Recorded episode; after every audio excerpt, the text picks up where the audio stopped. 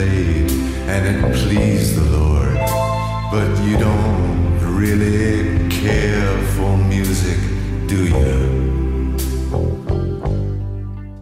Olá, pessoal! Aqui quem fala é o Hiller. Estamos voltando hoje com mais um episódio do nosso podcast, que é o Outra Geekcast. E claro que nós não poderíamos deixar de falar sobre o Snyder Cut. E hoje, para falar sobre o Snyder Cut, temos aqui na mesa do Otageek. Oi! Oi, Otageek! É a Bruna. Tô aqui para falar sobre essa nova versão aí, que seria a versão original de Liga da Justiça, o Snyder Cut. Vamos aí, vamos falar. E aí, pessoal, beleza? Aqui é o Lucas. Vamos aí para falar sobre esse filme maravilhoso que foi o Snyder Cut. Fechou? Oi, gente, Pedro aqui de novo. Faz um tempo que eu não apareço, mas assisti um filminho de quatro horas bem leve, assim, para vir comentar aqui com vocês. E hoje nós temos um convidado especial que já participou do Otageekcast para falar sobre The Batman, que é o nosso amigo Jesus. Jesus, cumprimente os nossos ouvintes. Oi, pessoal do Otageek. Eu tô aqui para falar do Snyder Cut, porque eu amei já, então. Vamos lá. Bom, vamos começar aqui então com uma breve sinopse do, do filme. Impulsionado pela restauração de sua fé na humanidade e inspirado pelo ato altruísta de Superman, Bruce Wayne convoca sua nova aliada Diana Prince para combater é, para o combate contra um inimigo ainda maior recém-despertado. Juntos, Batman e Mulher Maravilha buscam recrutar com agilidade um time de meta-humanos mas mesmo com a formação da Liga de Heróis sem precedentes, poderá ser tarde demais para salvar o planeta de um catastrófico ataque.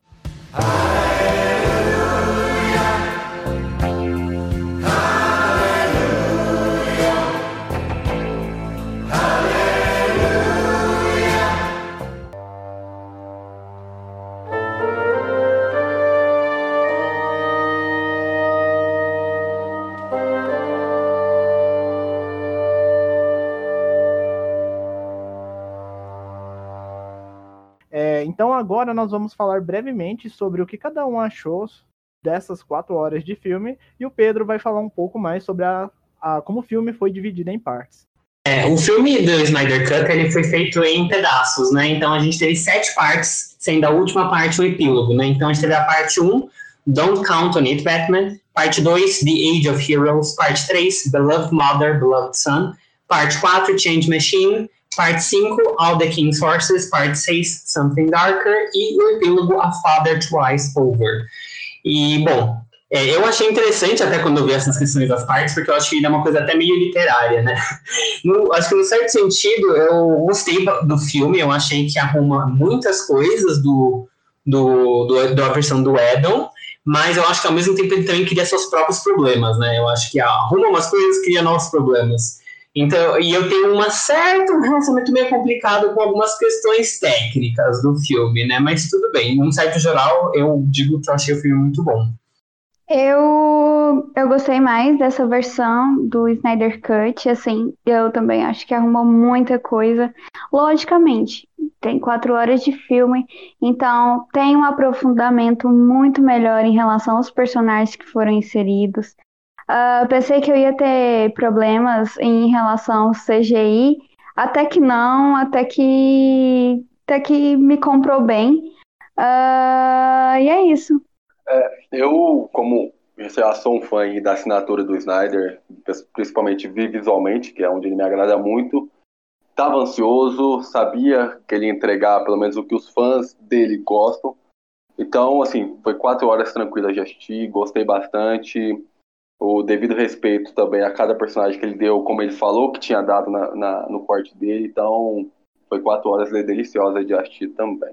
Eu, bom, eu gostei bastante do, da versão do Snyder. É, era exatamente o que eu tava esperando. O filme não mudou em nada no roteiro, a história continua é, sendo a mesma, só que a forma que foi apresentada é que é o que tava faltando no, no outro filme. Porque o outro filme ficou com essa questão de ficar assim, vazio. A gente assiste, gosta do que tá vendo, mas tá faltando algo. Porque era pra ser uma sequência de Batman vs Superman e não entregou isso. Então, eu gostei bastante. Sim, é, e só para complementar o que vocês falaram, eu também gostei bastante. E o filme agora ele traz mais sentido a esse universo do Snyder, porque antes acabava que esse, muitas coisas não faziam sentido justamente por causa é, do corte anterior de Liga da Justiça. Mas como eu disse antes da gente começar a gravação, o, a questão dele ser quatro horas é, não me cansou bastante, mas o filme ele tem um bom ritmo. E a história nós já sabíamos, porque esse roteiro já havia vazado há muito tempo. Então, inclusive, gente, vocês estão ouvindo esse podcast, nós temos dois programas, se eu não me engano, é o podcast 21 e o 21 parte 2 falando sobre expectativas para o Snyder Cut. Então, recomendo vocês ouvirem esse podcast aqui depois irem ouvir os outros. Uh, já vou pedir de antemão para vocês darem um desconto, porque na época a edição não era lá essas coisas, mas vão na fé que aqueles programas estão legais. Mas é isso, foi uma experiência boa. E eu acho que eu fiquei muito feliz pela questão de ser algo que entregou o que o Snyder queria e que o elenco também queria. Então, meio que é uma reparação histórica, por assim dizer. Mas agora que nós já falamos sobre as nossas primeiras impressões sobre o filme, Gostaria de convidar você, ouvinte, também para se inscrever no nosso podcast, independente do agregador que você estiver nos ouvindo. Se inscreve aí, no dá, é, nos dê essa força. E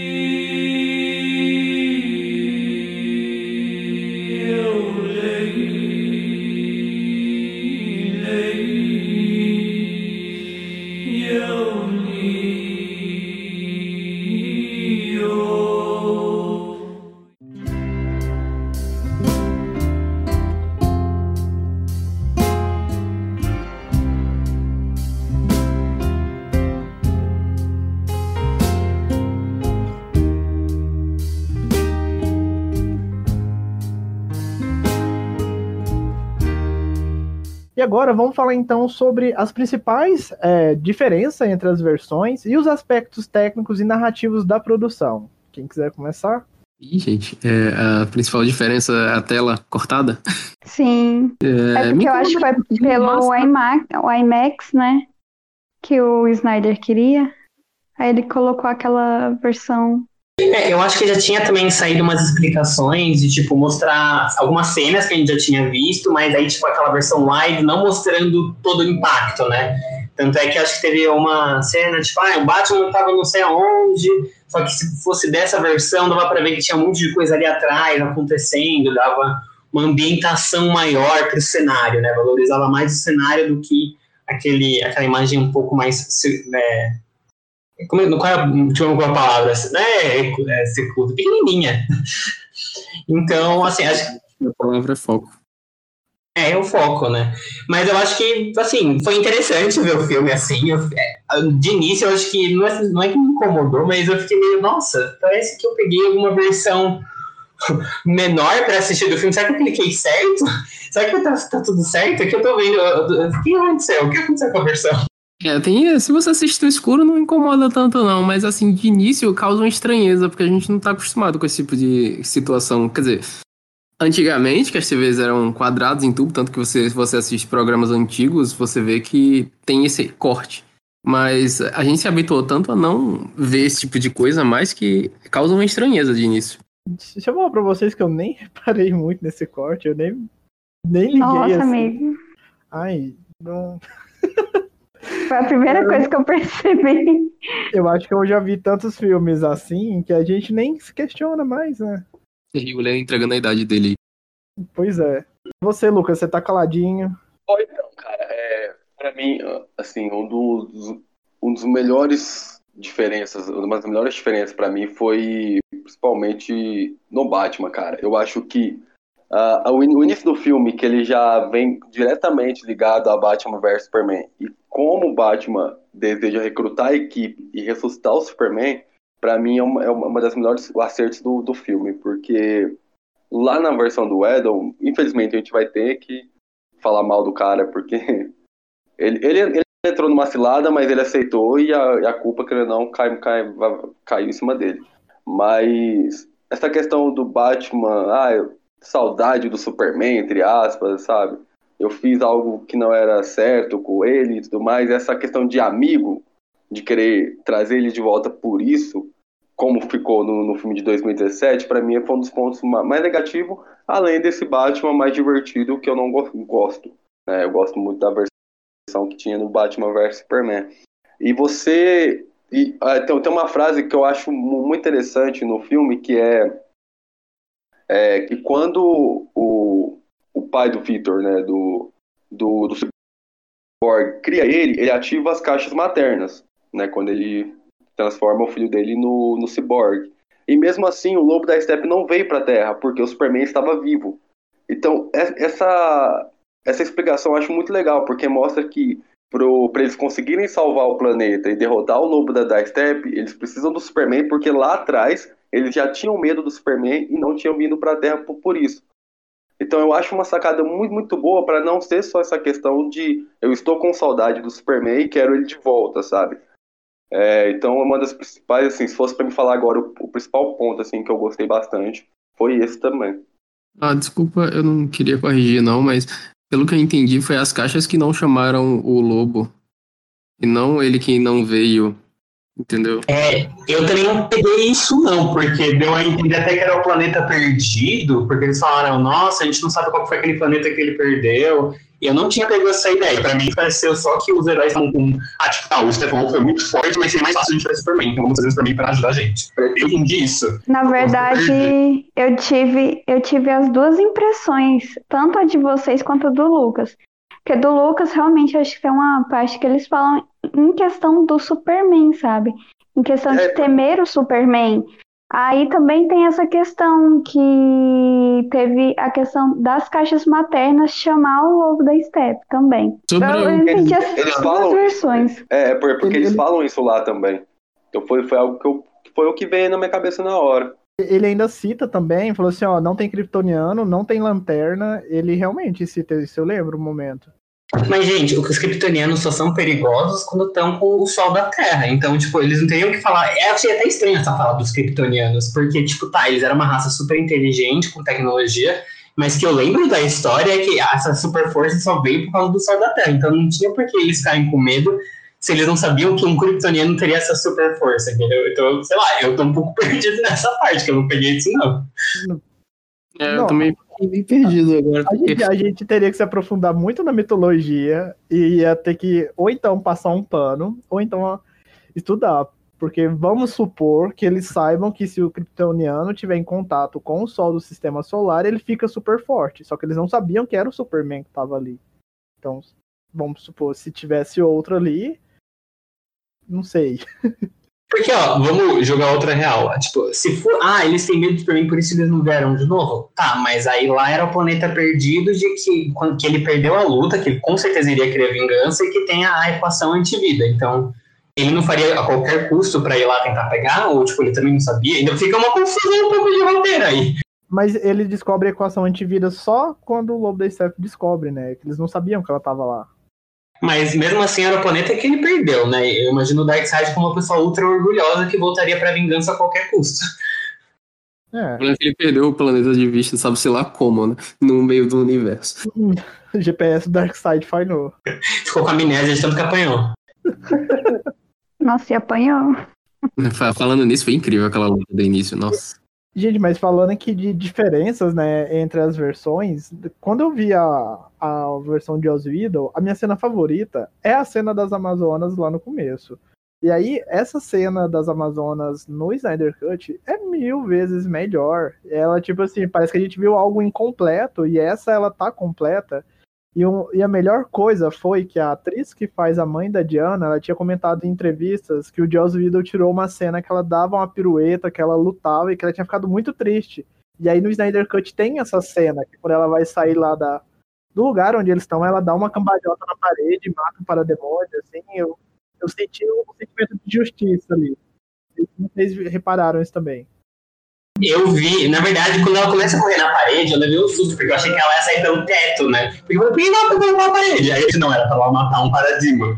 A cena foi muito boa, mas eu fiquei um pouco em choque quando aconteceu. Só que essa, a, essa cena aumentada das Amazonas, para mim, foi muito bom, porque eu revi depois a cena do Edom, e a cena do Edom parece que elas só são assassinadas brutalmente, elas nem lutam, assim. Então, a, essa cena delas no, do Snyder mostrou que não, elas mudaram pra caramba elas deram uma puta surra lá, elas, tipo, fizeram honra a quem elas são, sabe? Então, Eu acho que realmente aqui deu uma arrumada ali na, nesse negócio, é uma coisa maior até. É, Já que você viu essa cena de novo, Pedro, elas, é, lá no- na versão do Jaws, elas falam a questão que elas têm medo e a rainha fala assim, agora a gente vai mostrar o medo pra você. Eles, elas falam isso? Cara, as falas eram diferentes, mas eu não vou lembrar. Não era exatamente isso do medo.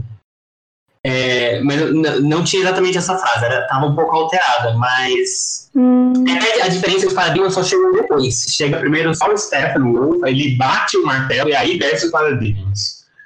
Porque, enfim, tem, tem umas pequenas diferenças. É bem cortadinha essa cena. sim. Nossa, e, e nessa cena da- das Amazonas dá pra ver além, é, tipo, no, igual você disse, eh, na, na primeira versão, parece que elas só apanham. Nessa, elas, tipo, elas lutam e também a gente vê uma questão de afetividade entre elas a mais, sabe?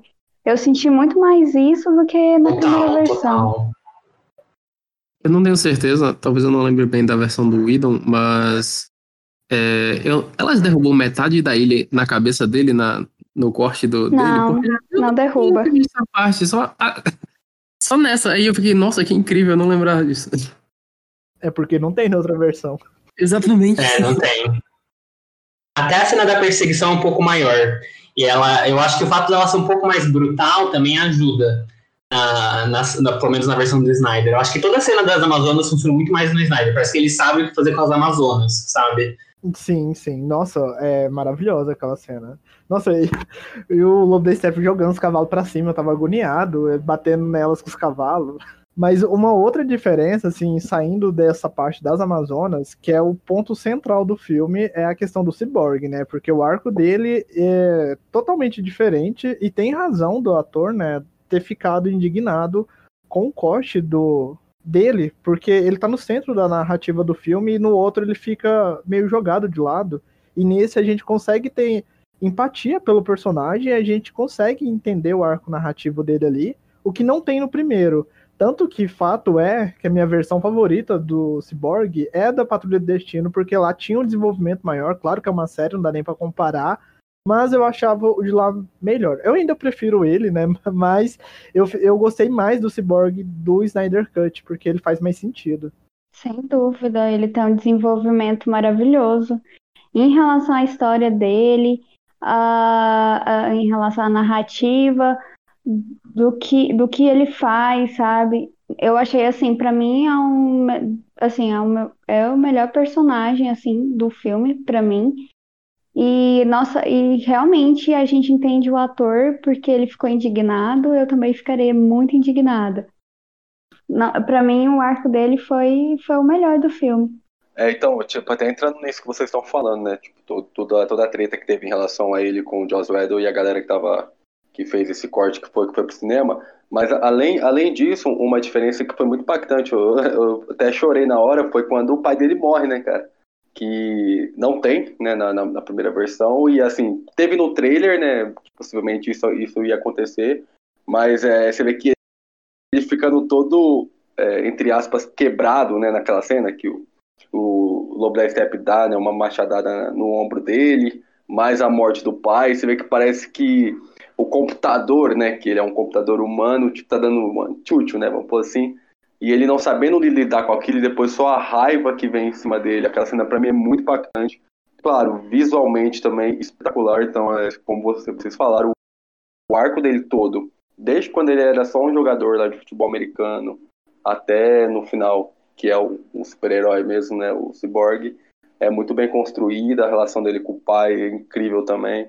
É, sem, você tem dúvida, um dos melhores personagens, se não o melhor em questão de desenvolvimento da, da trama. Ah, é, tem uma questão de que ele não é só um jogador né, de futebol americano. É, tem um- uma pequena cena que mostra que ele hackeou o sistema da Aham, escola legal, para né? aumentar a nota da amiga, porque ela perdeu os pais. Foi bem interessante, porque não mostra que ele não é, ah, ele não é só músculo que ganhou poder e tá falando com o computador. Ele é um cara que ele era inteligente antes disso. Ele tava numa escola boa. Ele é um cara que hackeou o sistema da escola. Então, tipo, ele tem esse desenvolvimento todo, todos os detalhezinhos ficam, ficam bem mais interessantes na versão do Snyder. É, eu acho que esse filme ajudou a, a, Tipo, ele mudou um pouco até o foco, né? Do, tipo, de algumas coisas. Então, o, tanto o Cyborg, é engraçado, o Cyborg, Flash e o Steppenwolf tiveram arcos um pouco maiores que até desenvolveram, acho que esses três como personagens no filme que funcionou, né? Então, o Cyborg, com certeza, né? Que tudo isso que vocês falaram, ele era outra coisa, assim. E eu acho que o filme até muda a cara pra ficar, tipo, era realmente um filme, que apesar de um, uma, um, um, arco grande, assim, tipo, de que ah, eles têm que inventar uma grande coisa, também funciona como uma introdução boa pro Flash e pro Cyborg, né? Porque o do Edon, eu saí sentindo, eu falei, nossa, colocaram o Flash e o Cyborg, e eles são, tipo, bebê mesmo, assim, sabe? Estão ali no cantinho, fazendo nada de nada, nem, nem colaboraram tanto assim, né? E aí fica só esse grande arco para enfrentar um vilão 3D que não tinha personalidade. E aí, nesse, nessa versão, os dois ganharam histórias justas, assim, você vê muito mais deles, está muito mais focado quem eles são como pessoas. E até o Stephen Wolf, mesmo como personagem, ganhou uma, uma, personalidade, né? Eu acho que tanto a aparência nova melhorou pro cacete, sim, quanto os jeitos dele, assim, acho que é mais expressão no, no CGI. Sim, dá pra, dá pra você entender ele mais como vilão, né? Porque no outro ele tava totalmente, sei lá, não fazia. Ele era a principal ameaça, mas não fazia muita diferença. Agora nesse não, a gente consegue entender as motivações dele, né? A gente vê que é diferente. Mas eu queria trazer, assim, pra gente aproveitar essa parte de diferenças, pra gente comentar sobre a cena maravilhosa da Diana no banco ali é, salvando o pessoal ali de refém. O que, vocês acharam daquela cena? Olha, só sei que o Snyder é, é, assim, eu gosto muito dele, direção de cena de ação. Assim, eu sei que tem a questão do slow motion, que ele excede, mas é a marca dele. Mas eu gosto muito de quando ele dirige as cenas de ação, principalmente da Mulher Maravilha. Porque aquela cena de ação no banco dá, dá, assim, é, é muito entusiasmante, sabe? Ela pegando as balas, desviando das balas, assim, e ela tem uma atitude mais feroz, assim, mais violenta. Então eu gosto muito quando, quando ele pega a direção das cenas de ação dela. Eu tava falando da questão da Mulher Maravilha, né? Ela ainda mata o cara no final, dando a braceletada fatal dela lá, e na internet o pessoal ficou reclamando, ai, minha Mulher Maravilha não mata, não sei o que tem, não sei o que tem. Mas o Snyder, ele é muito poucas palavras com os heróis, né? Ele gosta de dar esse ar de é, não humanos, né, por dizer assim, para eles. É, eu acho que realmente que passou essa, versão. Eu, eu um susto, na verdade, essa cena dela. Eu achei muito, muito legal. Eu acho que tem mostra até uma versão diferente, uma pegada diferente da Mulher Maravilha do que a própria Jenkins está fazendo, né? Porque eu acho que quando esse pessoal ficou falando, ah, ela não mata, tipo. É, gente, tem versões e versões da Mulher Maravilha, e é assim, né? Ela passou milhares de anos, ela pode estar mais fria, assim, sabe? Tem, tem várias versões, porque na da Jinx ela realmente não mata, ela é bem mais vozinha, tudo, tá, tá, tá.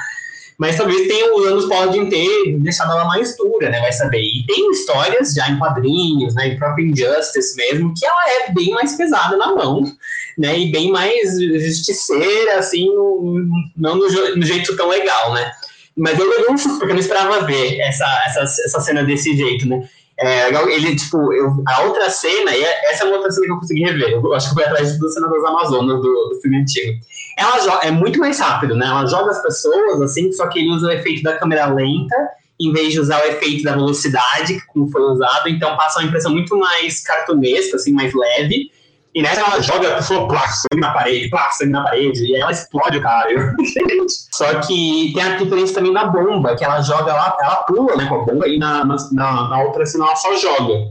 Então achei que deu um impacto muito maior. Ela conseguisse pular lá pra cima, que é aquela cena super legal de ver, ela ainda consegue, sabe, fazer tudo bem mais rápido. Então eu acho que ele sabe coordenar uma cena de ação realmente muito melhor. É, até o senso de perigo, né, cara? Porque na, na versão de 2017, a hora que ela joga a bomba, parece que ela é tão pequena, né, cara, quando explode. Aqui não, até empurra ela para baixo de volta, né, cara? Que mostra que, tipo, ia destruir aquele prédio todo. Mas eu, até um ponto que eu queria pegar em relação a essa cena, que eu vi algum, algum, alguns críticos falando e, e falando um pouco mal, assim, É, vocês lembram daquela família que aparece na cena final, que o Flash ajuda a salvar? Lá na, na versão do Edon? É, Lembro, lembro. É, que Sim. ela não tá na, nessa versão porque foi, foi ele que fez.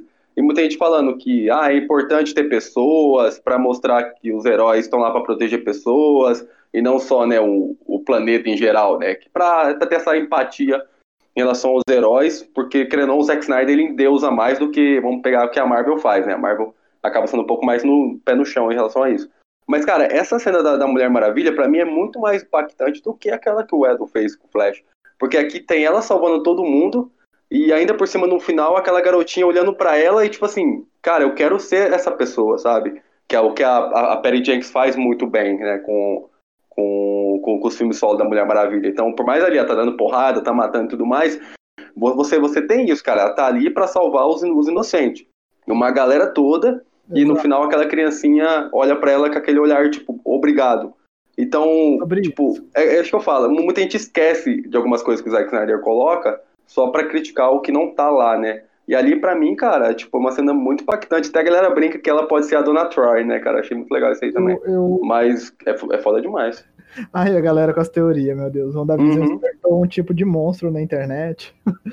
Mas essa cena, é, hoje, em dia, hoje em dia, em 2021, ela pode soar um pouco cafona, porque a gente já tá acostumado a ver esse tipo de discurso, mas na época que ela foi gravada, foi em 2016. Tinha só o filme da Uhum. Mulher Maravilha de heroína. Então faz muito sentido pra época ter esse discurso clichê, né? Ai, você pode ser quem você quiser. Parece comercial de margarina, assim, ó.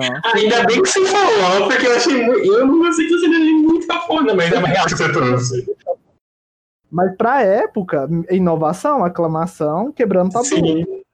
Acho que na época o único filme que tinha saído era dela, né? Da Mulher Maravilha. E saiu essa. Mas eu, assim, eu super. Eu, eu como uma mulher já adulta, eu achei brega mesmo. Mas se a gente vê uma criança, porque a gente tem que ver no aspecto de uma criança assistindo aquela cena, eu acho que ela vai adorar esse tipo de coisa. Então, assim, eu acho brega, mas eu acho, assim, interessante, sabe? É legal é, colocar esse tipo de, de conceito na, na cena. Ah, lembrando que crianças não podem ver o Snyder Cut, É, ela é tá isso maior de 18 anos. Então, É mesmo, gente. Foi erro meu, vai. As crianças não podem assistir, tá? Gente, não pode, é muito pesado as coisas. Então, eu queria falar da- da- de uma diferença bem. é, é, assim, eu sou bem fã do Flash. E existe o Flash do Whedon, que é aquele carinha tímido, é, com medo de tudo, não sabe o que fazer, perdido. E tem o Flash do Snyder, que tem aquela cena que ele salva a Iris, que ele não sabe quem é ainda, e fica aquele, todo aquele clima, e faz sentido a câmera lenta porque ele tá em super velocidade, mas eu achei incrível que não é aquele, não é aquela câmera lenta quando eles trocam os olhares, é porque ele consegue mesmo parar o tempo e ver do jeito que ele quer. E tem o Flash do Whedon, que é aquele cara tímido, não tá sabendo o que tá fazendo. Ele mesmo no filme do, do Whedon diz que ele só empurra pessoas, ele não sabe fazer nessa na com o Snyder não tem essa parada. né? Ele sabe o que tá fazendo, ele não precisa ter aquele papo com o Batman pra saber o que, que ele tem que fazer, saber que ele tem que salvar a pessoa, ele só vai lá e faz. Sabe? Então tem esses dois flashes que eu queria só jogar aqui. Não, E até, e até reforçando o que você tá falando, cara, aquela cena dele, cara, como é que ele, ele volta no tempo, né? Sim. Aquilo, cara, que aquilo não Foi incrível. Na, mo- teve, cara, teve um momento que ele tava mais rápido que o tempo voltando. Ele tava na frente.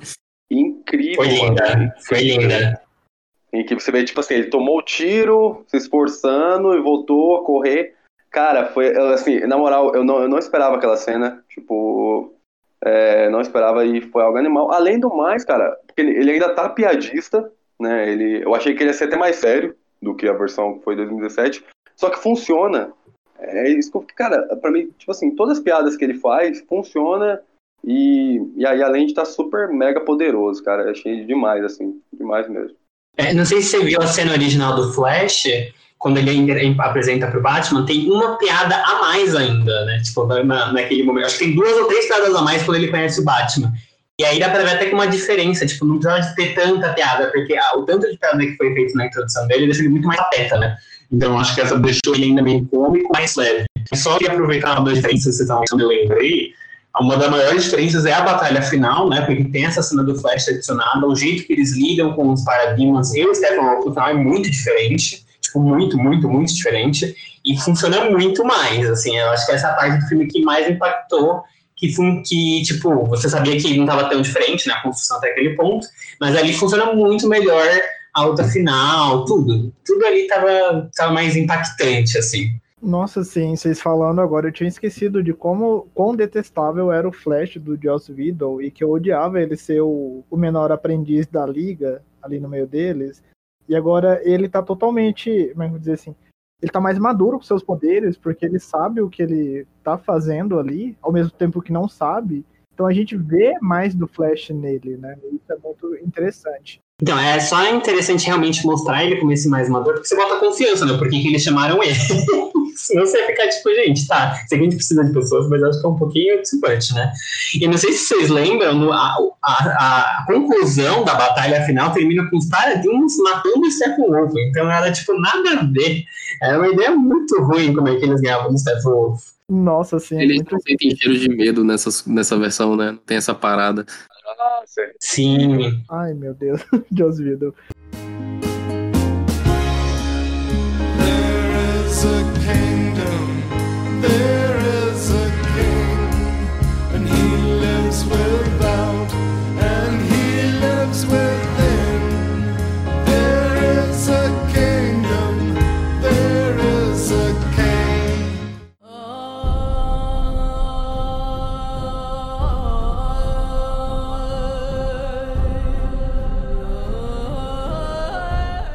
Gente, mas vamos falar aqui então sobre o tamanho do filme como experiência. O que, vocês acharam de ver um filme de quatro horas? Se vocês viram por capítulos, se vocês acham que atrapalha a experiência se você pausar e ver por capítulos? Como foi para vocês? Olha, eu assisti dividido, mas foi por questões da minha vida que eu teria que dormir. Mas senão eu teria assistido as quatro horas, sim. Eu não, não, não me cansei. na verdade, eu, como eu, eu dividi, né? Não tem como eu cansar. Uh, mas, tipo, eu não cansaria. Eu achei super. A narrativa super interessante. Tipo assim, minha, minha atenção tava, assim, toda no filme. Uh, eu, assim, ok. As quatro horas. Até veria mais se, se tivesse mais conteúdo aí. É, eu acho que. Eu acho assim, assistir igual a, a, a Bruna assistiu, acho que vale também a pena, se, se for o caso, né? Se precisar ver dessa forma, porque é um filme longo. Mas eu acho que se fosse para dividir né, em minissérie, eu acho que já não ia funcionar. Sabe? Se fosse a ideia do Zack Snyder, da Warner, da, dividir em minissérie, porque até então as partes ela têm tamanhos diferentes. E muito diferentes, né? Não é tipo cinco minutos de diferença. Então acho que já não funcionaria tão, tão bem, até porque as partes não têm né, uma ligação, aquela de você acaba um episódio tem um gancho pro próximo. Mas em questão de assistir o filme, a experiência para mim foi tranquilo também, cara. É, não tive nenhum problema, até porque eu já falei que eu gosto da, da assinatura dele, sabia o que mais ou menos ele ia trazer, questão de ser mais sombrio, ser denso, ser um filme tipo é, que você tem que ter um pouco mais de paciência né, em assistir, que não vai ter ação toda hora, né?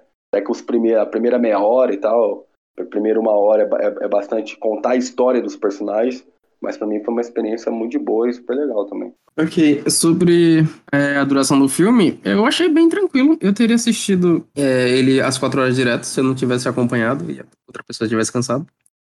Eu vi várias críticas sobre ah, o início é muito chato, é longo e tal, mas eu discordo, eu acho que ele funciona muito bem. Eu conseguiria assistir as quatro horas direto, até porque eu acho que um filme é um, um evento que a gente tem que parar e se dedicar aquele momento a ele. Se a pessoa tá achando chato, esse filme não é para ela. E eu acho que é isso. O foco é para o público. Eu particularmente gostei. É, a minha dificuldade com filmes longos é o quão a narrativa te prende para você ficar ali dedicado assistindo sem querer desviar a atenção. E Snyder Cut cumpriu muito bem esse papel para mim, porque eu comecei a ver e eu fiquei engajado com o filme. E a questão dos capítulos serem divididos, como ele não foi feito pensando em deixar ganchos nesse formato seriado, acaba que eu acho que se você for ver ele pausado por capítulos, a experiência pode ser um pouco prejudicada, porque o ritmo narrativo ele é constante, né? O Snyder teve é, dizer assim, ele teve, não teve muito tempo, porque ele pediu um ano para fazer o filme, eles deram seis meses, mas ele já tinha muita coisa feita, então ele soube amarrar muito bem essas quatro horas, o que torna uma experiência legal de se ver, se você tiver essas quatro horas disponível aí para assistir o filme. É, eu acho que é exatamente esse ponto que eu queria trazer até. Assim, é, porque o filme ele é bom, você não fica tipo, ai, nossa, tô exausto, não aguento mais esse filme, meu Deus, me tira daqui. Tipo, não.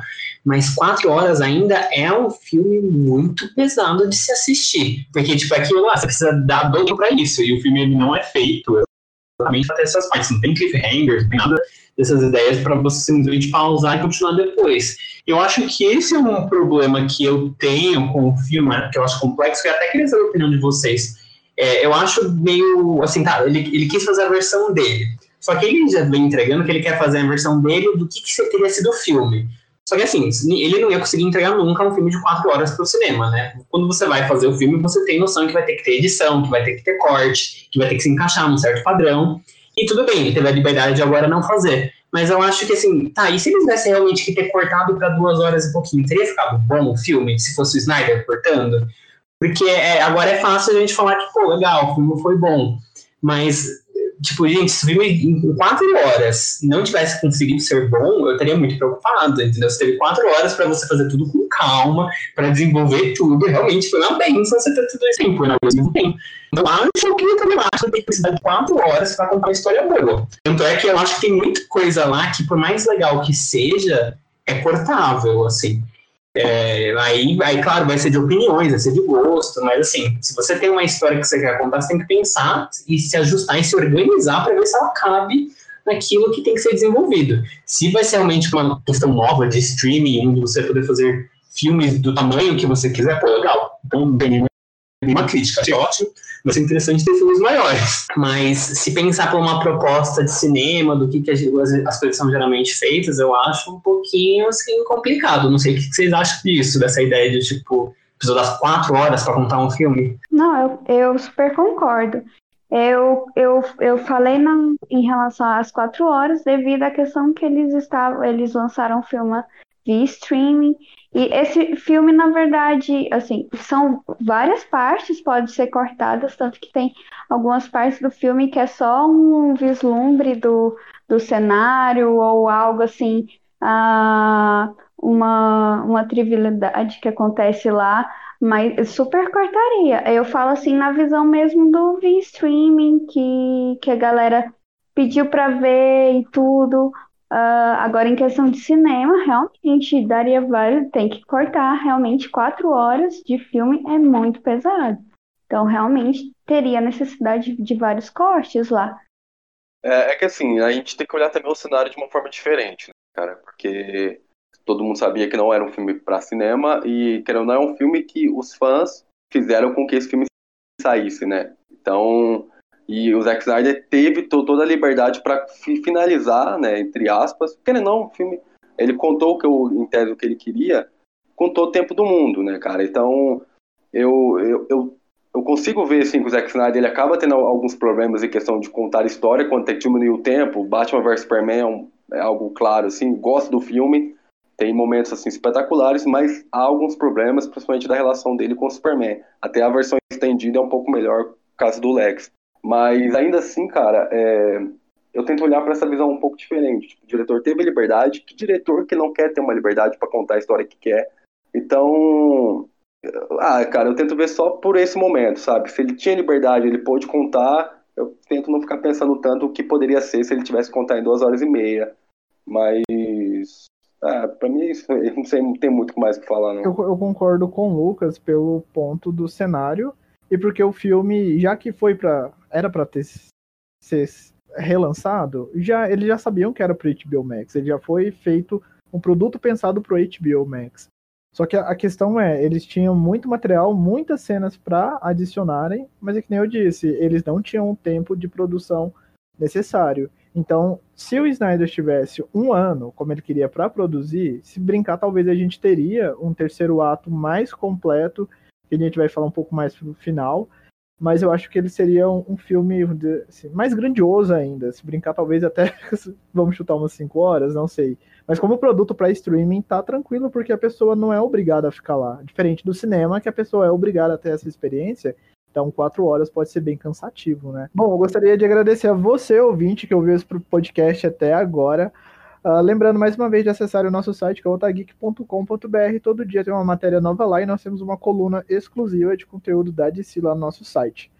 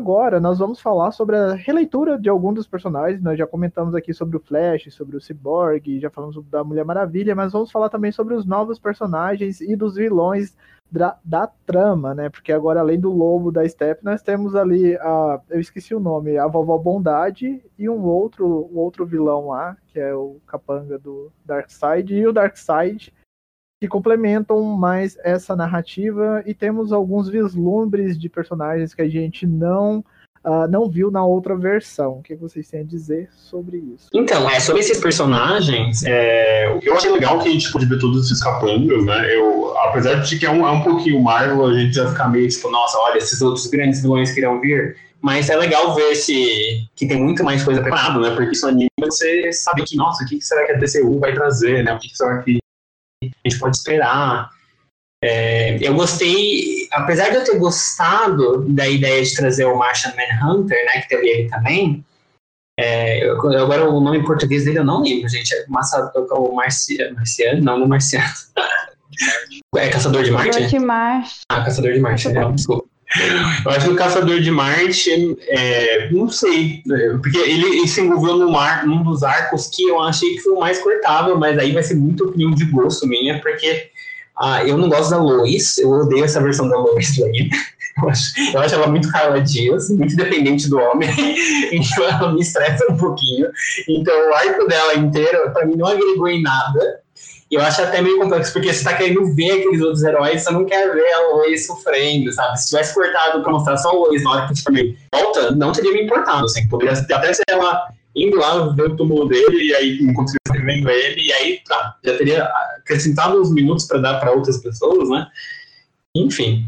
E, uh, mas enfim, eu achei legal de mostrar esses outros personagens e ver que tem esse mundo maior, né? Porque eu acho que isso foi uma questão do Edon também, de parecer tão focada que não tinha mais nada. É isso, acabou. Sei lá, fica para o futuro, assim. E o filme conseguiu mostrar outros personagens a ponto de te animar e falar, putz, eu quero muito ver esse personagem. de novo, ah, meu Deus, eu quero ver o que vai acontecer. É, minha única crítica foi a, a conversa do, do caçador com o, o Bruce no final, porque para mim, sei lá, o diálogo não funcionou. Eu achei até meio, tipo, sei lá, Bruce, você tá vendo um alienígena, tudo bem que você viu vários agora há pouco, mas você não tá nem um pouco chocado que ele sabe as coisas de você, você não tá nem tchum. Mas acho que foi isso para mim. Eu acho que o Bruce estava cansado. Ai, tipo, mais um alien, que saco, agora na frente da minha casa, vai embora. Eu, é, eu também achei o Caçador de Marte um pouco jogado, assim. Ela apareceu. Mas, uh, igual a falou, você falou da Lois, eu gosto muito da Lois, assim. E eu gosto muito da Amy Adams também. Então, eu torço muito para funcionar. Uh, teria é, é, realmente mostra ela depressiva em relação à morte do Superman, mas ela não teve nenhum tempo dela falar, pô, superei, hein? Porque foi depois do conselho lá do Caçador de que ela, ela levantou, acordou e falou, vou trabalhar. Não, e não, e não é ótimo. Uma redenção. Não, tipo, ótimo, tô superando o boy. Ó o boy ali. Ai, que saco. Pois é. É, assim, a, a, aparição do Caçador de Marte, é, acho que tem muito isso que você falou, vocês falaram, é, acho que o Zack Snyder quis mais fazer um fanservice ali, colocar o personagem. O que me incomodou foi o, foi a, o, o CGI dele, acho que ali foi o, talvez o mais, foi a, a parte que ele teve, teve que fazer com mais pressa, talvez, por último, a grana possivelmente ali foi acabando, não sei, porque me, incomodou um pouco a aparência dele e tal. Mas é, em relação aos personagens, é, um que voltou, né, que ele tá em Aquaman, para mim o Vulco, que é o, o, o cara que, né, que ensina o, o, o Arthur a lutar, toda a mitologia de Atlanta e tudo, Atlântida e tudo mais. Então eu gosto do William Defoe, eu gosto do personagem, então assim, foi uma das aparições que eu mais gostei. E também aquele final, que a gente vai falar um pouco mais, mais na frente, foi a Mera voltando também, acho foda, ela falando sobre o Arthur e tudo mais. Então são alguns dos dois personagens assim que eu gostei de ter voltado uh, e ter aparecido também. Eu, eu, gosto dos dois, gosto de toda essa parte de, da, da do, do, filme do Aquaman, então foi os pontos assim que eu, que eu fiquei. Pô, que, que legal que eles voltaram. Ah, sobre o Aquaman e toda essa parte que você comentou aí, é, ele tá usando o tridente da mãe dele, né? Até porque o filme do Aquaman não aconteceu ainda. Então ficou um pouco confuso, eu acho. Sim, a gente percebe, né, que o filme. Talvez algumas pessoas que não conhecem os outros filmes podem ficar um pouco perdidos ou que viram uma vez só, não prestou atenção. O momento que o Snyder Cut acontece, né? Muitas coisas não tinham acontecido ainda em o Aquaman. Mas é, sobre esses novos personagens, eu queria dizer que, além, claro, né, da inclusão do fodástico Darkseid e mais de Apocalipse ali, que é incrível. Eu amei eles terem colocado aquela cena com os humanos, com as Amazonas, com os Atlantes e com os novos, antigos deuses ali no caso, né? Ou novos deuses, não sei se é o termo que eles usam. Lutando e dando uma surra no Darkseid que a gente nunca ia esperar. E eu fui pensando, como que o Joss Whedon corta aquilo ali? Nem pra eles colocarem, porque no corte do Joss Whedon eles substituem o Darkseid pelo Lobo da Steppe naquelas cenas nem pra eles colocarem o, o Lobo da Steppe pra apanhar deles, né? Porque é magnífico, é magnífico. E a questão da. Tem uma lanterna verde ali também, né? Mostra dois, dois lanternas em dois momentos na visão do, do Batman, que até pare, parece que é um dos lanternas ali de uma tropa que não é da Terra, e depois mostra o lanterna que era do quadrante da Terra na época do ataque, que é maravilhoso, né? Fora as cenas novas da Mera ali, drenando o, o sangue do Lobo da Steppe. Maravilhosa, maravilhosa. Mas, linda essa cena, linda. Mas, caraca, eu esqueci disso agora, é verdade, Hilder. Que foda. Eu queria. Não, essa cena da Mera foi outra que me chocou. Cara, que incrível, porque eu acho que ela ela como personagem. Eu acho que é legal porque a gente já tem uma visão dela pra quem assistiu o filme. Eu sou apaixonado pela, pela interpretação dessa, da, da Mera desde o Aquaman lá eu acho que só ganhou mais força revendo essa cena adicional. Agora eu falei, nossa, que, que, que, incrível, né? E realmente a cena da luta foi muito legal, mas já tinham, já tinham colocado o Lanterna Verde antigo na cena passada, viu? Da do Evans já tinha. Só que era diferente a cena. É, é que era diferente como era demonstrado, sabe? Tipo, mas era quase a mesma coisa, assim, quase a mesma coisa. Mas achei muito legal o Darkseid apanhando. Mostrando que, tipo, assim, não é só o Superman que pode dar pra ele, sabe? Tipo assim, se você literalmente unir o planeta inteiro, talvez você consiga ganhar e dar uma surra nele, mas, né? Mas foi legal rever essa cena porque ela tem umas alterações na luta que eu acho que são mais interessantes do que a luta do Edo. Porque realmente a do Edo também é super rápida, nada a ver. Tem alguém virando paradigma no meio, que nada a ver também. Então acho que teve umas escolhas bem melhores com os vilões. Ai, eu queria citar assim, é, é estranho, né? Às vezes fica meio sem sentido, quer dizer, totalmente. E devido aos, assim, eu acho que hoje, se a gente tivesse visto lá em 2017 essa versão, muito, uh, aparecia muito mais defeitos, já que a gente está tão familiarizado, assim, com a história do, do Aquaman que a gente viu o filme. Então, tem muita coisa, muita informação jogada no filme em relação a ele. Também fiquei pensando assim, é estranho porque no segundo filme da Mulher Maravilha, né, ela já voa e tudo, tudo bonitinho, aí meio se para sair de um de uma inundação, ela precisa ficar escalando um robozinho lá escalando a parede lá. Essas coisinhas assim que realmente, né, tem como estar tá consertando essas falhas. É, a parada do Aquaman, eu achei, não sei se ficou tão jogada. É pra ser um pouco misterioso, né? Na, na época que saiu. Eu nunca consegui traçar uma linha temporal em relação ao Aquaman. Das informações que ele passava em relação ao filme. Eu acho que eu vou ter que assistir o filme de novo do Aquaman mas eu não consegui traçar uma linha temporal. É, no filme, ele ele tava com. É como eu comentei, ele tava com o tridente da mãe dele, ele ainda culpava ela. É, naquele momento do final que ele vai, disse, vai falar com o pai, que eu acho que vai dar início ao filme do Aquaman. Ah, mas ali ele não tem nada ainda, ele não conheceu o irmão dele, ele não lutou pelo trono, ele não foi atrás do tridente, não, não descobriu que a mãe estava viva e tal. Então tem várias coisas que ainda vão acontecer. Eu acho que pra época, se esse filme tivesse sido lançado na época, seriam as, essas aberturas para dar introdução ao filme do Aquaman. O problema é que ele foi lançado agora, né?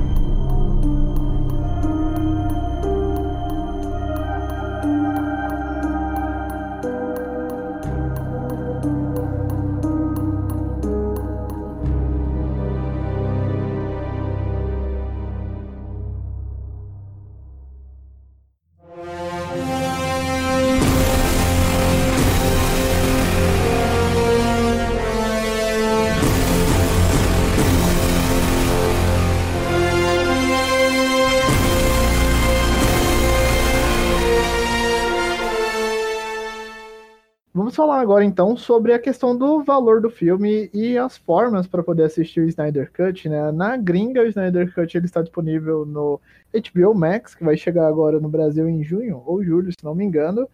E aqui no Brasil uh, existem meios legais para vocês poderem assistir Snyder Cut se não tiver assistido, que são pelas plataformas de aluguel digital. Ou, uh, eu não sei se ainda está disponível esses métodos, mas até o lançamento você poderia é, resgatar um cupom na Google Play Filmes de R$3,90 e lá você conseguia trocar uh, pelo filme para você poder assistir legalmente.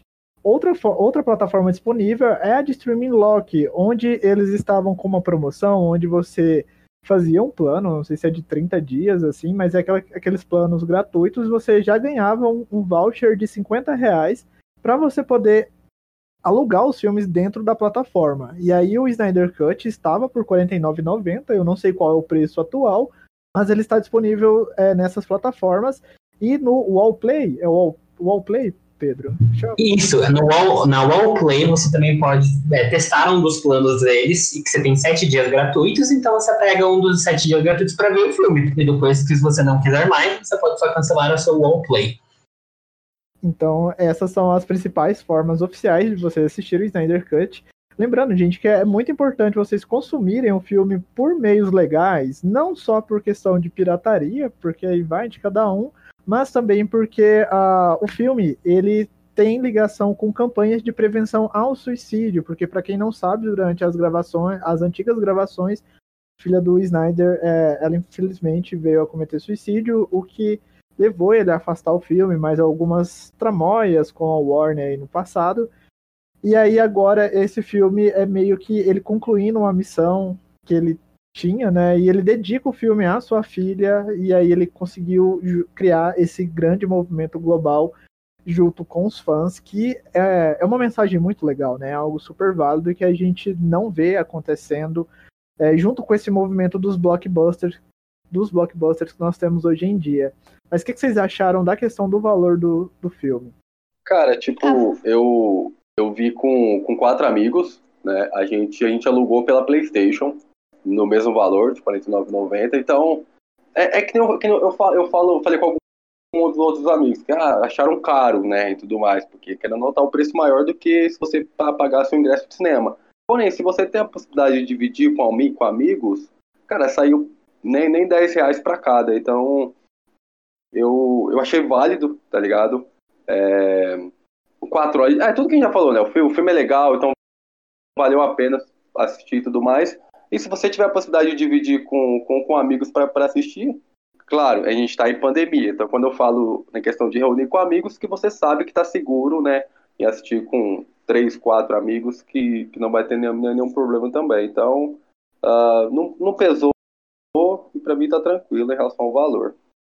O valor foi muito, foi bem diverso em relação a, a, a foi em várias plataformas que foram exibidas. Tipo, na minha situação, assisti pelo Google Play, que eu consegui aquele preço promocional de R$3,90. Então, para mim, foi super de boa é, em relação ao preço.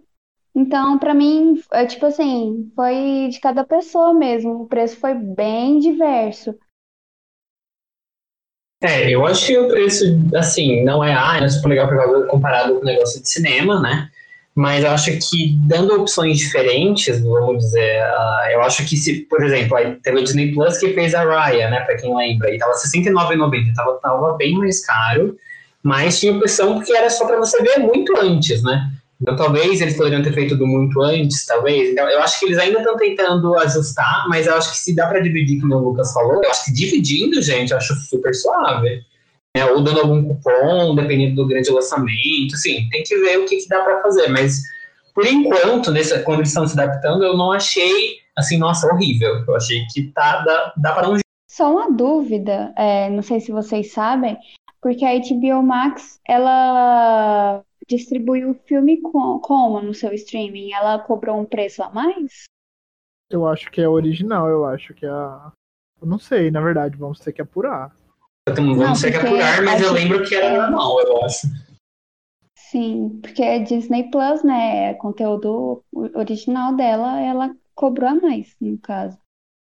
Então, acho que depende muito do streaming. Biomax, na verdade, quem tem, tá, tá lá, você pode assistir, entendeu?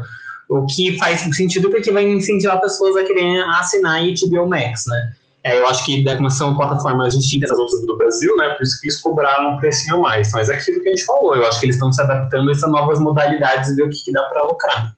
Sim. É, lembrando que, que foi tanto acesso na HBO Max que ela chegou a ficar instável, né? Ela caiu, né, por algum tempo. Em relação ao filme. Eu acho que não custou tanto, não. Se você é fã, se você participou de assinatura, de petição, essas coisas. É, é quase como um financiamento coletivo, assim, depois que o filme tá lançado já.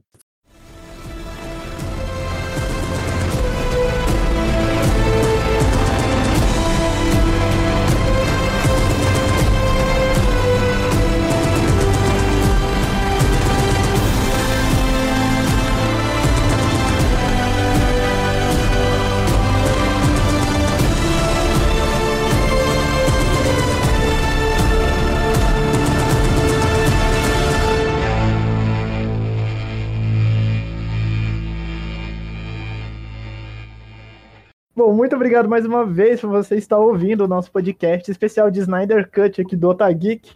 Vamos falar agora então sobre o que não funcionou e sobre o Joss Whedon em si. A gente já comparou muito essas versões, mas tem algumas coisinhas que dá pra gente destrinchar um pouco melhor. Eu vou começar levantando aqui um ponto que para mim não funcionou, que é bem no começo do filme, na cena de apresentação ali do Aquaman. Eu tá, até tava conversando com a Sabrina sobre isso. Um beijo, Sabrina. Que é sobre aquelas mulheres que começam a cantar e que pegam a roupa ali do Jason Momoa ali, do Aquaman ali, e cheiram o negócio. Eu achei muito sem noção e muito. e outra coisa também. E outra coisa bizarra também é a questão de, de quantas camisetas que o Aquaman gasta, porque ele sai na. Tipo, ele tá no mar de camiseta, ele sai na terra, ele tira a camiseta, bota a camiseta. Eu fiquei muito incomodado com aquilo. Então, assim, gente, ele tem que ter uma. Ele tem que ter um estoque de camiseta só pra jogar fora, porque toda hora. Eu sei que é close pra mostrar peito ali, pra aquela questão, mas. Ele polui o mar! Não faz sentido! Por que ele não vai uma com a roupa garrafa de dele? Ele jogou uma garrafa de vidro no chão que voou pra dentro d'água, eu vi isso. Gente, por quê? Ah, o cara é o maior traíra. Ele traz um monte de peixe pros pescadores que tá passando fome. Como é que ele fala com um peixe e depois vai e leva o peixe lá pro cara comer? Duas caras comendo. Não, essa cena do pessoal cantando eu achei engraçado também, porque ele foi assim, caramba, eu tô gostando disso? Eu não sei, mano, porque eu achei muito fora também. Ah, lembrou um pouco os irmãos Acho que Coen ele lá, mas... né? É, é, mas essa questão da, da camiseta, até o meu, meu colega falou quando a gente tava assistindo sobre isso aí, muito engraçado. Mas é o Zack Snyder querendo mo- mostrar os caras sem camisa lá, os caras bombadão. Apoiado o Zack Snyder ficar hipersexualizando o homem aí. É uma dívida histórica. Isso, Ah, objetificar os homens. Querendo, os caras malham a vida inteira pra estar Sim, tem lá, deixa os caras sem camisa um pouco. Sim, ah, gente, falando em obje- objetificação, né? É uma coisa que me incomodava muito no Joss Whedon, closes na bunda da Diana, totalmente desnecessários. Agora eu não me lembro se tem os mesmos, mas eu sei que tem menos. E eu sei que, a, que isso até saiu em reportagens lá que o ator do Cyborg estava comentando que o Joss Whedon ficava confundindo a Diana com a Natasha, ficava falando que a Mulher Maravilha não é uma personagem tão forte, então ela foi muito nerfada. A gente pode reparar nisso na cena que a gente citou no começo do podcast lá do banco, mas em outros momentos também, igual ela apanha muito pro Lobo da Steppe, e na versão agora do Snyder, ele vê ela como inimigo mais de igual para igual, igual, e com os outros membros da liga meio que ele caga, assim, fora o Superman, claro, mas a gente vê mais essa imponência, isso pra mim eu acho que é a principal diferença e que é bem imperdoável, além, claro, do Flash que a gente já citou. Mas que mais vocês acham que não funciona nesse filme e que poderia ser melhor?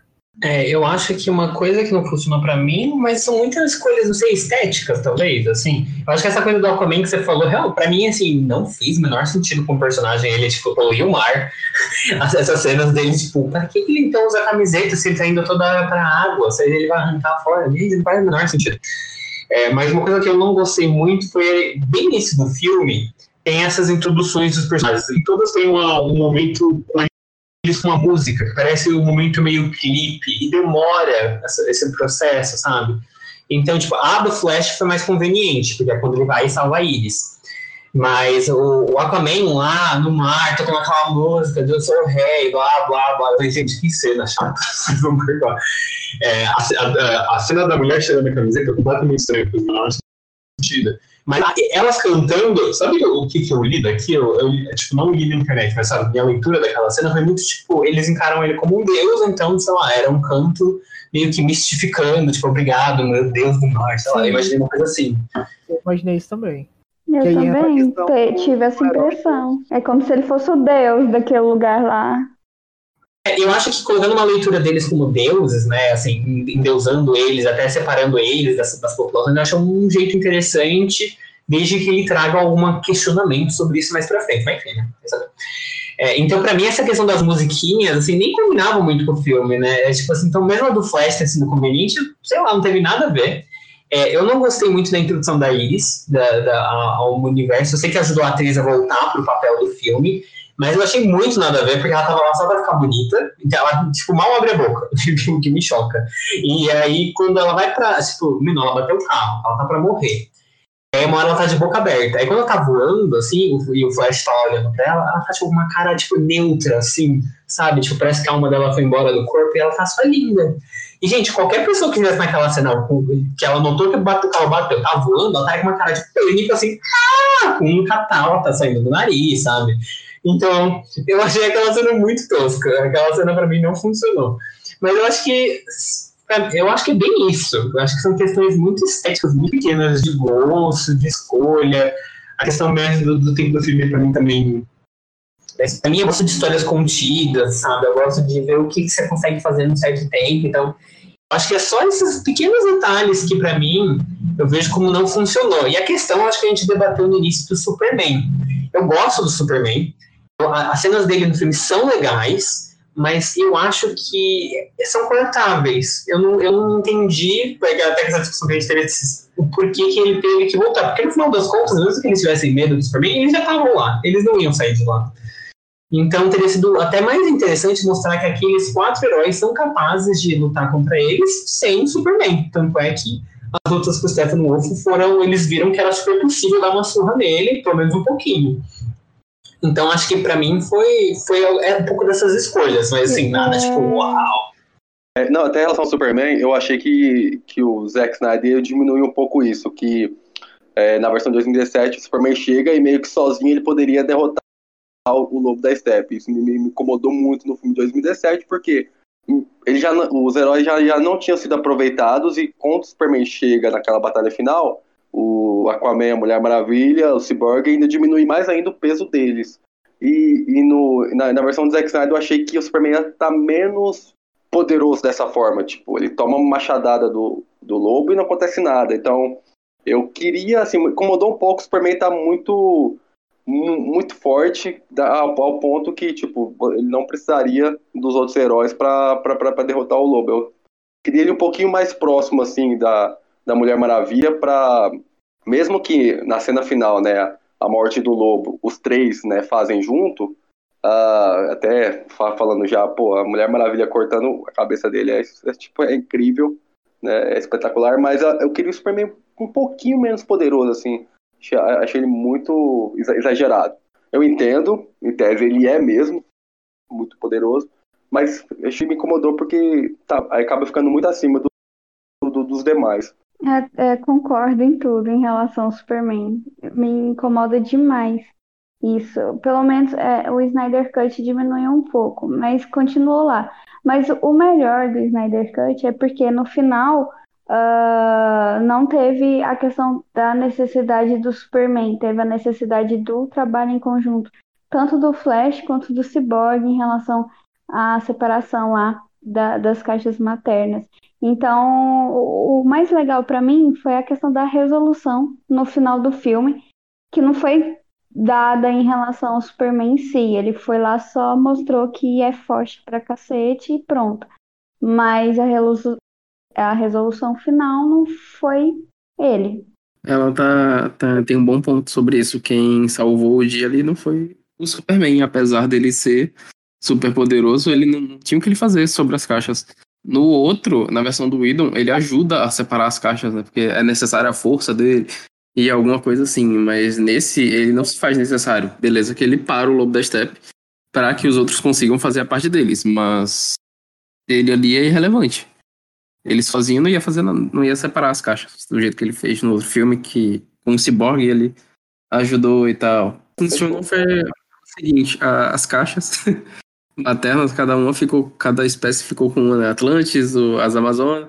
A Amazônia, ela faz a, todo aquele lugar lá para guardar, fica um monte de Amazônia em volta.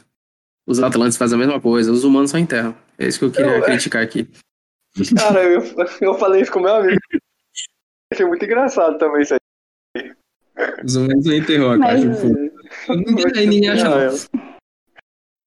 Isso aí, gente, isso aí é falar que os humanos não se importam com nada. Muito obrigado pela, pela crítica, viu, Snyder? Você é um visionário. Os humanos não estão nem aí com nada. Hum, previu tudo, previu o coronavírus.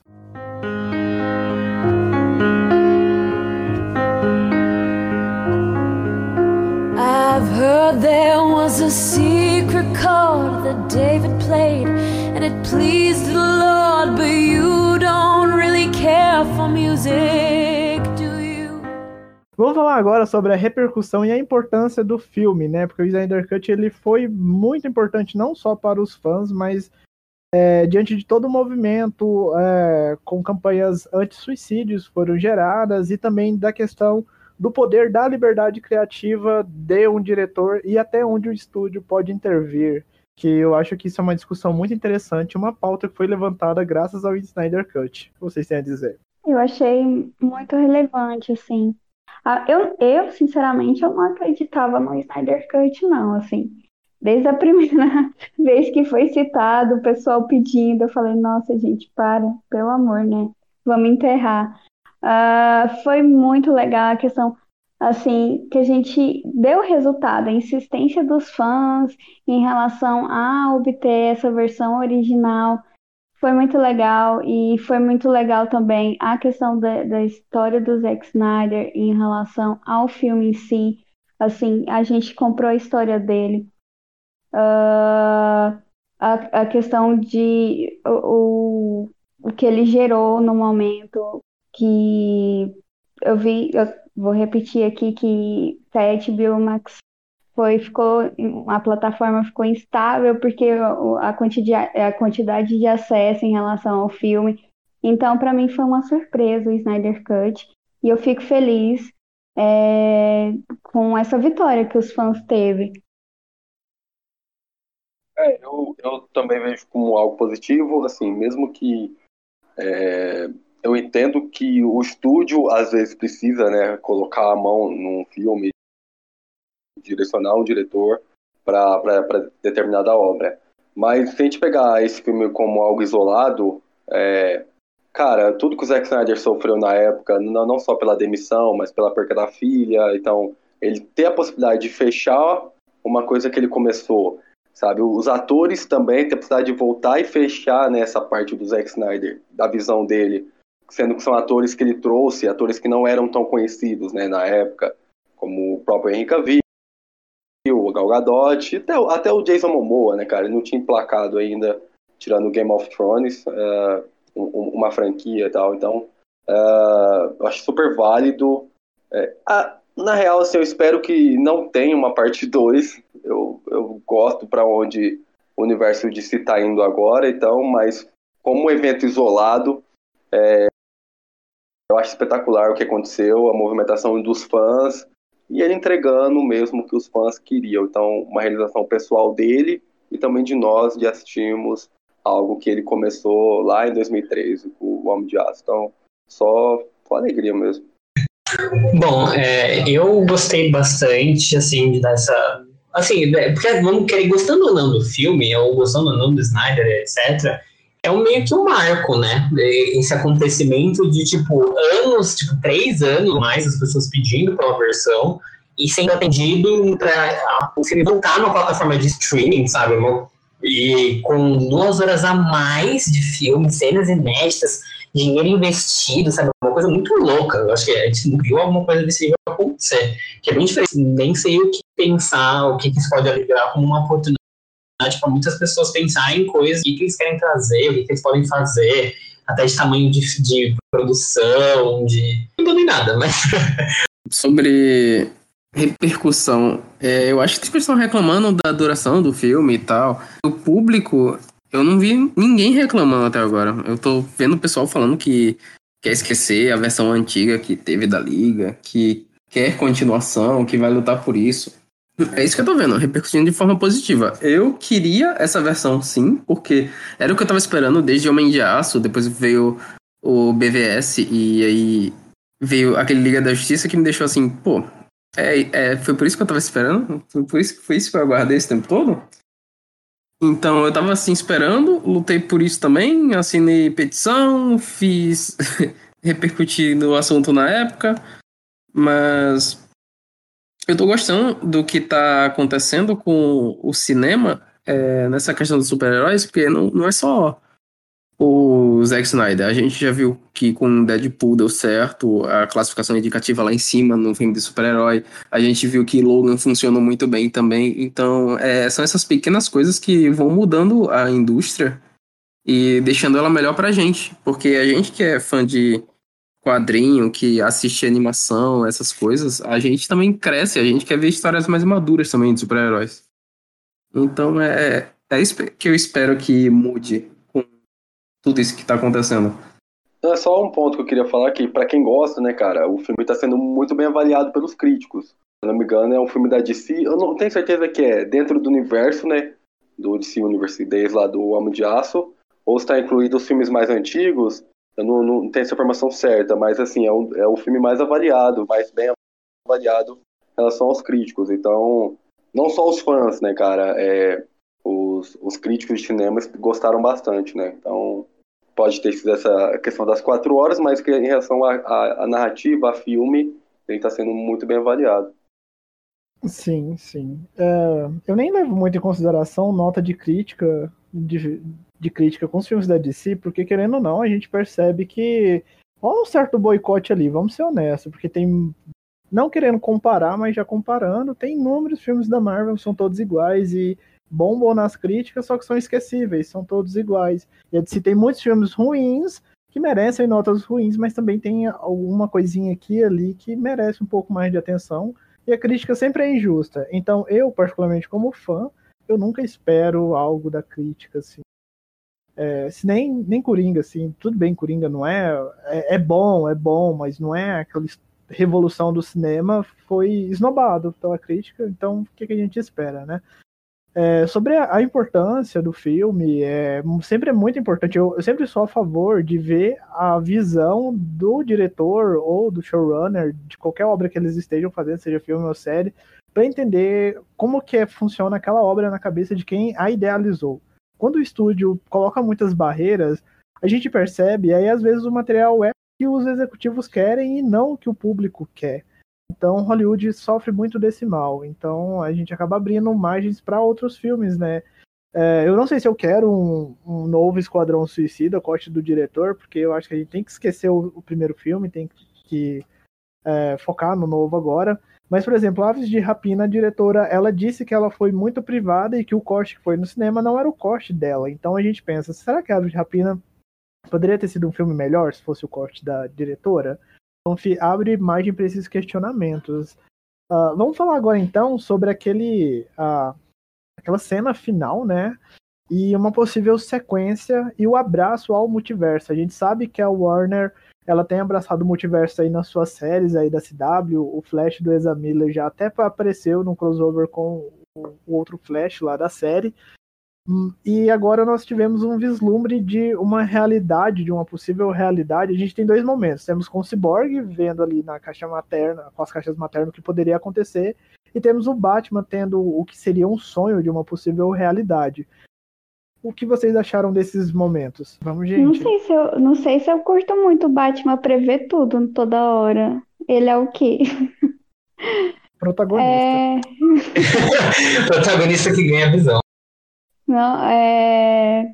Eu fiquei bastante curiosa. Eu não sei, eu, eu, eu, fico triste e curiosa, porque eu acho que não vai sair nada de lá. Não sei. Talvez a repercussão faça com que a Warner uh, trace outros caminhos, outros novos caminhos, assim. Mas eu fiquei muito interessada em relação àquele, àquele final. Ah, hum, é isso.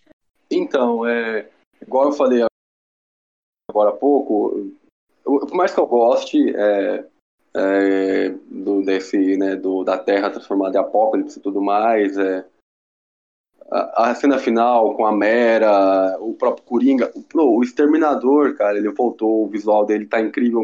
Queria ver ele dando, dando uns tiros aí, mas ter a volta, né? Colocar o John Magaliero lá um pouquinho como Exterminador também foi muito legal. É, mas eu, particularmente, eu, eu, não queria né, um parte 2 da Liga, porque eu quero ver a DC, né, novos rumos aí, com o Robert Pattinson, uh, não sei, um novo Superman, o Flash tá vindo mas assim, a gente não sabe o que vai acontecer, depende muito do como o filme vai, vai estar no, é, vai, vai lucrar lá nos bolsos da Warner. Mas em relação à cena, cara, eu acho mu muito foda, principalmente, cara, pela volta do Jared Leto. Eu acho que é, ele foi, cara, um dos caras que foi mais crucificado lá é, na época do, do Esquadrão. Né? O filme foi vendido todo em cima dele, quase não temos ele. E a interpretação dele, né? Não sei se veio só dele isso, é muito ruim. Mas acho que até pra. Uma coisa que o Snyder fez que é legal, cara, você trazer essa galera para fechar um arco e, tipo assim, deixar o cara bem, né, cara? Fechar bem o seu personagem. Então, eu acho o diálogo dele com o Batman muito foda, sabe? Em relação aos pais, em relação ao Robin. Então, você tem ali a confirmação que sim, né? O Coringa matou o Robin. Já tinha lá no Batman vs Superman dando um, de, um deslumbre disso. E, na, e, naquele sonho, naquele sonho não, naquele vislumbre que o Cyborg tem quando eles vão ressuscitar o Superman, ali, cara, eu fiquei muito interessado. Porque você vê que é, o Aquaman tá morto, a Mulher Maravilha tá morta, é, o Superman tá com as Lois nos braços, morta também, se não me engano. Então, cara, e a, aquela cena eu acho muito foda, porque você vê o desespero do Cyborg, mas não dá tempo de parar porque o Flash já tá vindo. Então, é, eu fico curioso, mas ao mesmo tempo é, acho que é mais deixa na minha cabeça que eu não quero ver um próximo filme porque tem muita chance de dar errado, eu acho, sabe? Mas é isso aí, cara. achei legal, mas fica nisso só pra mim que tá bom demais. Bom, é, eu acho que conhecendo esse pessoal de, de cinema, nessas produtoras, eu não acho que eles vão querer deixar esses heróis separados por muito tempo, né? Querem lucrar que nem a Marvel, então eu acho que eventualmente temos um dois de alguma coisa. Agora, o que, que vai ser? Tem muitas possibilidades, né? Se eles quiserem rebutar com o Flash e aí fazer que agora o Snyderverse oficial, porque é uma outra timeline, eles podem fazer. Eles podem consertar as coisas do Edon de um outro jeito, mostrando que na verdade o Steppenwolf veio com os paradigmas, ele falhou duas vezes, mas aí agora o Darkseid que vai lá, vai lá atrás, sabe? Eles podem arrumar de tipo milhões de formas, sabe? Tem coisas que não ficaram totalmente anuladas. Então, dá para eles continuarem tanto com a versão do Edel e aí readaptar, fazer uns ajustes ali para o filme consertar o que, que, faltou da versão do Snyder. Podem rebutar tudo no Flash e aí fazer que, na verdade, agora o Snyder Cut é o universo principal. Sim, tá bem livres, assim, para fazer o que eles quiserem. Criatividade para arrumar é o que não falta. Então, eu imagino que vai ter alguma coisa. Eu não sei o que eu acho sobre a versão do Nightmare, que eles chamam da versão Nightmare, como é que era? O, o, o universo, o universo, Nightmare Timeline, é, é, o Nightmare, né, que eles chamam, que é o Cavaleiro Pesadelo, a mistura do nome. É porque ele é muito similar à ideia do Injustice. Só que a ideia do Injustice, eu acho muito legal a ideia da história do Coringa enganar o Superman, matar o Lois Lane, blá, blá. Nessa do tipo, o, da, o Darkseid mata o Lois Lane e aí usa a equação antivida para controlar o Superman, eu achei que é uma ideia um pouco mais rasa do que a complexidade que existe em Injustice. Então, aquele futuro lá, pós-apocalíptico, não me anima. Tanto é que a cena que teve daquilo, eu fiquei, tipo, legalzinho, assim, ver uma versão completamente diferente do que você conhece dos quadrinhos e de tudo. Mas, hum, sei lá, achei ok, assim, sabe? É sempre bom ver a Mera, é sempre bom ver os outros personagens. Foi interessante ver uma versão do Coringa, do Jared Leto, que a gente não tinha chance de, não teve chance de ver de verdade, porque o do Esquadrão Suicida foi horrível. E apesar de interessante, eu odeio o personagem do Coringa em si, né? Então não posso falar muito. Foi só legal de ver o Jared Leto poder atuar de outro jeito. Mas não sei, eu acho que é isso. Eu acho que eventualmente a gente vai ter uma continuação, querendo ou não. E o que, que eles vão fazer vai ficar isso baseado no sucesso do Snyder Cut mesmo. É, eu queria ver uma continuação, sim. Mas eu acho que a gente vai ver, de certa forma uh, continuações. É, eu imagino que todo esse impacto positivo que teve esse relançamento do filme é, vai afetar o Flashpoint, que já tinha sido mudado por causa da saída do Snyder. É, tinha sido mudado algumas coisas em questão de roteiro e tal. A gente soube que teve mudanças. Eu acho que vai afetar de forma positiva todo esse todo o universo. É, tem essa questão do Batman agora ser com o Pattinson, do Superman não ser mais o, o Henry Calvin. Calvin. Calvin, se não sei. É Calvo. Calvin, enfim. Ai, caramba, é, me perdi agora no pensamento. Enfim, eu acho que vai afetar, mas é como o Hewler falou, tem toda essa questão de multiverso para ser explorado e a gente pode ver uma continuação, não de forma tão direta quanto eu espero que seja, mas de forma indireta. A gente viu que o Flash volta no tempo no final do filme, ele some em algum momento. A gente vê o Caçador de Marte interagindo com o Batman, a gente vê. É, essa parte do, do pesadelo que o Batman teve, o Nightmare, é, eu não gostei tanto, eu achei meio enrolado. Eu achei que poderia ser melhor. A gente só vê o Coringa e o Batman se alfinetando o tempo todo. Ah, eu matei isso. Ah, sua mulher morreu nos meus braços, pediu para matar você. Eu achei meio chato.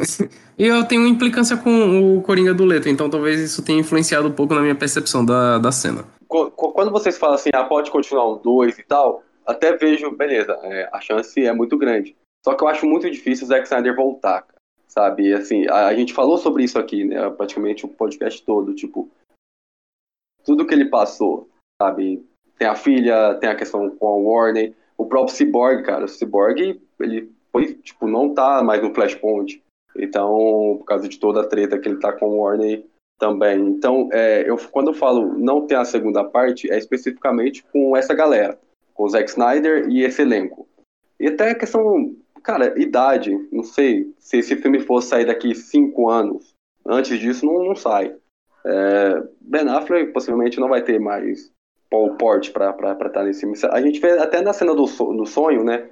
Nesse final, você vê que ele tá mais magro. A cena que ele encontra o Caçador de Marte, você vê que o Ben Affleck tá mais magro. Então eu acho que se fosse continuar a risca, né? Ah, Zack Snyder vai dar a sua visão para a sequência. Isso eu acho muito difícil. Agora, o Flashpoint trazer coisas novas para a reunião da liga de novo, beleza, aí, aí eu acho que vem e claro que eu quero ver. Mas quando eu falo de não ter essa parte 2, é que eu acho muito difícil o Zack Snyder voltar, até porque agora ele tá com a Netflix, então eu acho que ele não quer mais esses problemas que ele teve, sabe? Que deve, deve ter passado por momentos muito difíceis. Existe uma variante chamada dinheirinho e já ah. o Snyder já tá até cara, não sei. Não, mas isso, ó, isso é o próprio Snyder que tá falando. Ele tá falando, se os fãs fizerem barulho, eu posso voltar. E dependendo do que acontecer, eu posso voltar. Então ele já tá até instigando os fãs a voltarem. E, e é ser muito despretensioso falar que o Snyder Cut não deixa pontas é, para sequências direta. Porque se ele não quisesse, não teria nem que ter gravado aquele futuro pós-apocalíptico. Tudo bem que é, aquilo ali foi fanservice puro. É, a adição do Coringa do Jared Leto fizeram um barulho enorme pra gente só ver aquilo lá. Tudo bem que ele dá a visão, não sei se é a visão que o Jared Leto queria passar, é um bom Coringa para o que tá ali, foi entregue ali naquele instante, mas foi, tipo, desnecessário. Tipo, ele e o Batman ficou ali debatendo ali por alguns minutos, e eu fiquei, tá, os outros personagens vão ficar olhando é, essa broderagem aí, vão não falar nada. Foi super meio sem sentido pro contexto. Mas uma coisa que eu gostei muito é que naquele momento ali é uma referência direta à animação do Apocalypse War, que é a última animação do universo compartilhado de animações da DC antes deles rebutarem. E é até semelhante, porque lá na animação Darkseid ele domina a equação antivida e controla todo o universo e só os que estão tentando ali fazendo uma resistência, que é um pequeno grupo. E aí eles têm que invadir o, o a sede de Apocalipse igual é no filme. Só que aí muda alguns personagens, igual a Mera, ela é inimiga e tal, tem o Constantine, mas é muito semelhante ao que foi apresentado nas animações. Foi um fanservice muito bem casado, foi legal ele tá ali, mas também não faria muita diferença se não tivesse. O Caçador de Marte, que nem vocês já falaram, ele ficou bem perdido ali também, tanto faz ele tá como não tá no filme. Sei lá, eu não sei se foi seria difícil inserir ele, mas não fez muita diferença. Eu queria uma continuação, queria sim, porque eu acho muito legal essa questão de, uh, de heróis em posições onde eles não são heróis e eles têm que sobreviver e que o perigo é real e que eles podem serem partidos no meio, podem morrer a qualquer instante e que não é aquela coisa de, é, vamos dizer assim, que tá tudo balanceado. Não, eles realmente têm um perigo ali. E os universo, o universo das animações da DC trabalha isso muito bem nas animações que eles construíram. Mas eu também esperava, que eu falei antes da gente gravar esse podcast, eu esperava o Darkseid aparecer ali num terceiro ato ali e lutar com eles e ter pelo menos. ia ser corrido, ia, mas eu esperava pelo menos uma troca de soco bem rápida e não teve. Mas eu não fiquei triste, mas eu queria ver mais desse universo, mesmo que fosse isolado, mesmo que aceitassem, ó, não vai ter mais relações, mas esse filme aqui acontece em uma linha de tempo isolada. Eu acharia legal, não sei vocês.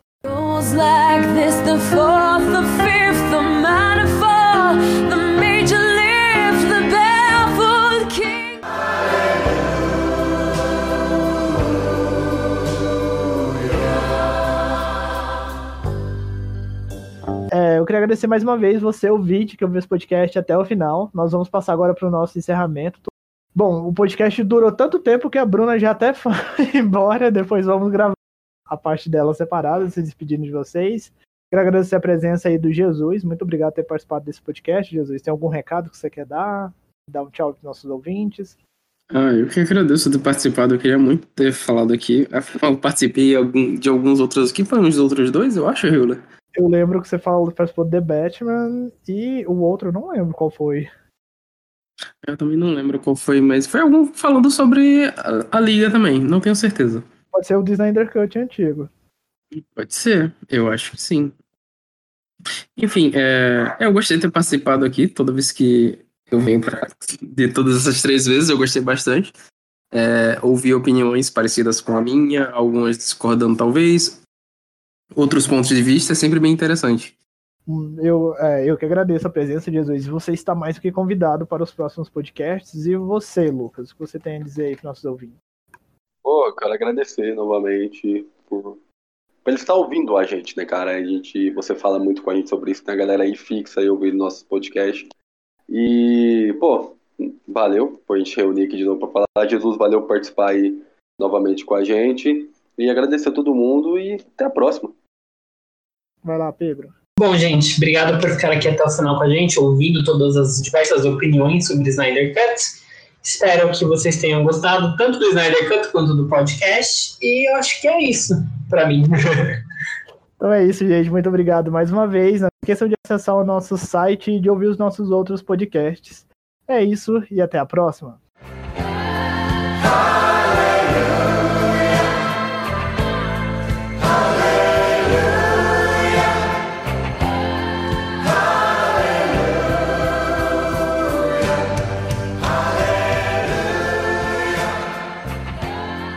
Você acabou de ouvir o Otageekcast, o seu podcast de jornalismo cultural, com a apresentação de Hiller, Pedro, Lucas, Bruna e com um convidado especial, Jesus. Olá, Olá. Otageekers! Eu achei. Pode, ah, vai apresentar? E decidam. Ninguém falou, não pode apresentar agora, Pedro. Eu, tenho- eu tô, eu tava arrumando aqui as coisas eu não lia papo, porque depois. Se você quiser, tudo você já começou a animar, pode. Ai, amigo. Não- agora, não, se você quiser. É porque o Lucas falou que não. Gente, agora deixa. Você estava brigando por mim e tem dois querendo, cara. Não, o Rio tem uma ótima voz, Rio pode continuar, perdão. Eu não tinha visto o papo depois. Eu vou, eu vou, eu não vou cortar isso da edição, eu vou deixar. Riga pra deixar na edição. Nova aliada. Ai, gente, o ca- o carro da feira passando. Nem dá pra ouvir, mano. Não Não dá pra pra Eu não ouvi, não dá pra ouvir nada. É porque me desfocou, tá? Aí, vamos lá. Eu falo, vou vou falar. Vai, eu volta que eu vou um falar jogo. do Google Play. divulga o Loki, alguém. Do Loki também. Tem, um, Vai lá, vai lá. tem na plataforma do Loki. eu não sei o preço de lá. rapidão, só pra. É, é... Não, gente. Alguém faz isso, pelo amor de Ai, Deus. deixa, deixa eu fazer. Você- Vamos lá. Bom, estamos chegando aí já na terceira parte do encerramento do nosso podcast. Muito obrigado você que. Rio. ouviu esse programa até aqui. O que, que você falou, Bruno? Você me bugou agora. Aqui pra mim falhou demais. Aqui desava normal. Desculpa. É de boa aqui também. Desculpa, vou fechar meu microfone. Gente, eu tô bugada já, pelo amor de Deus.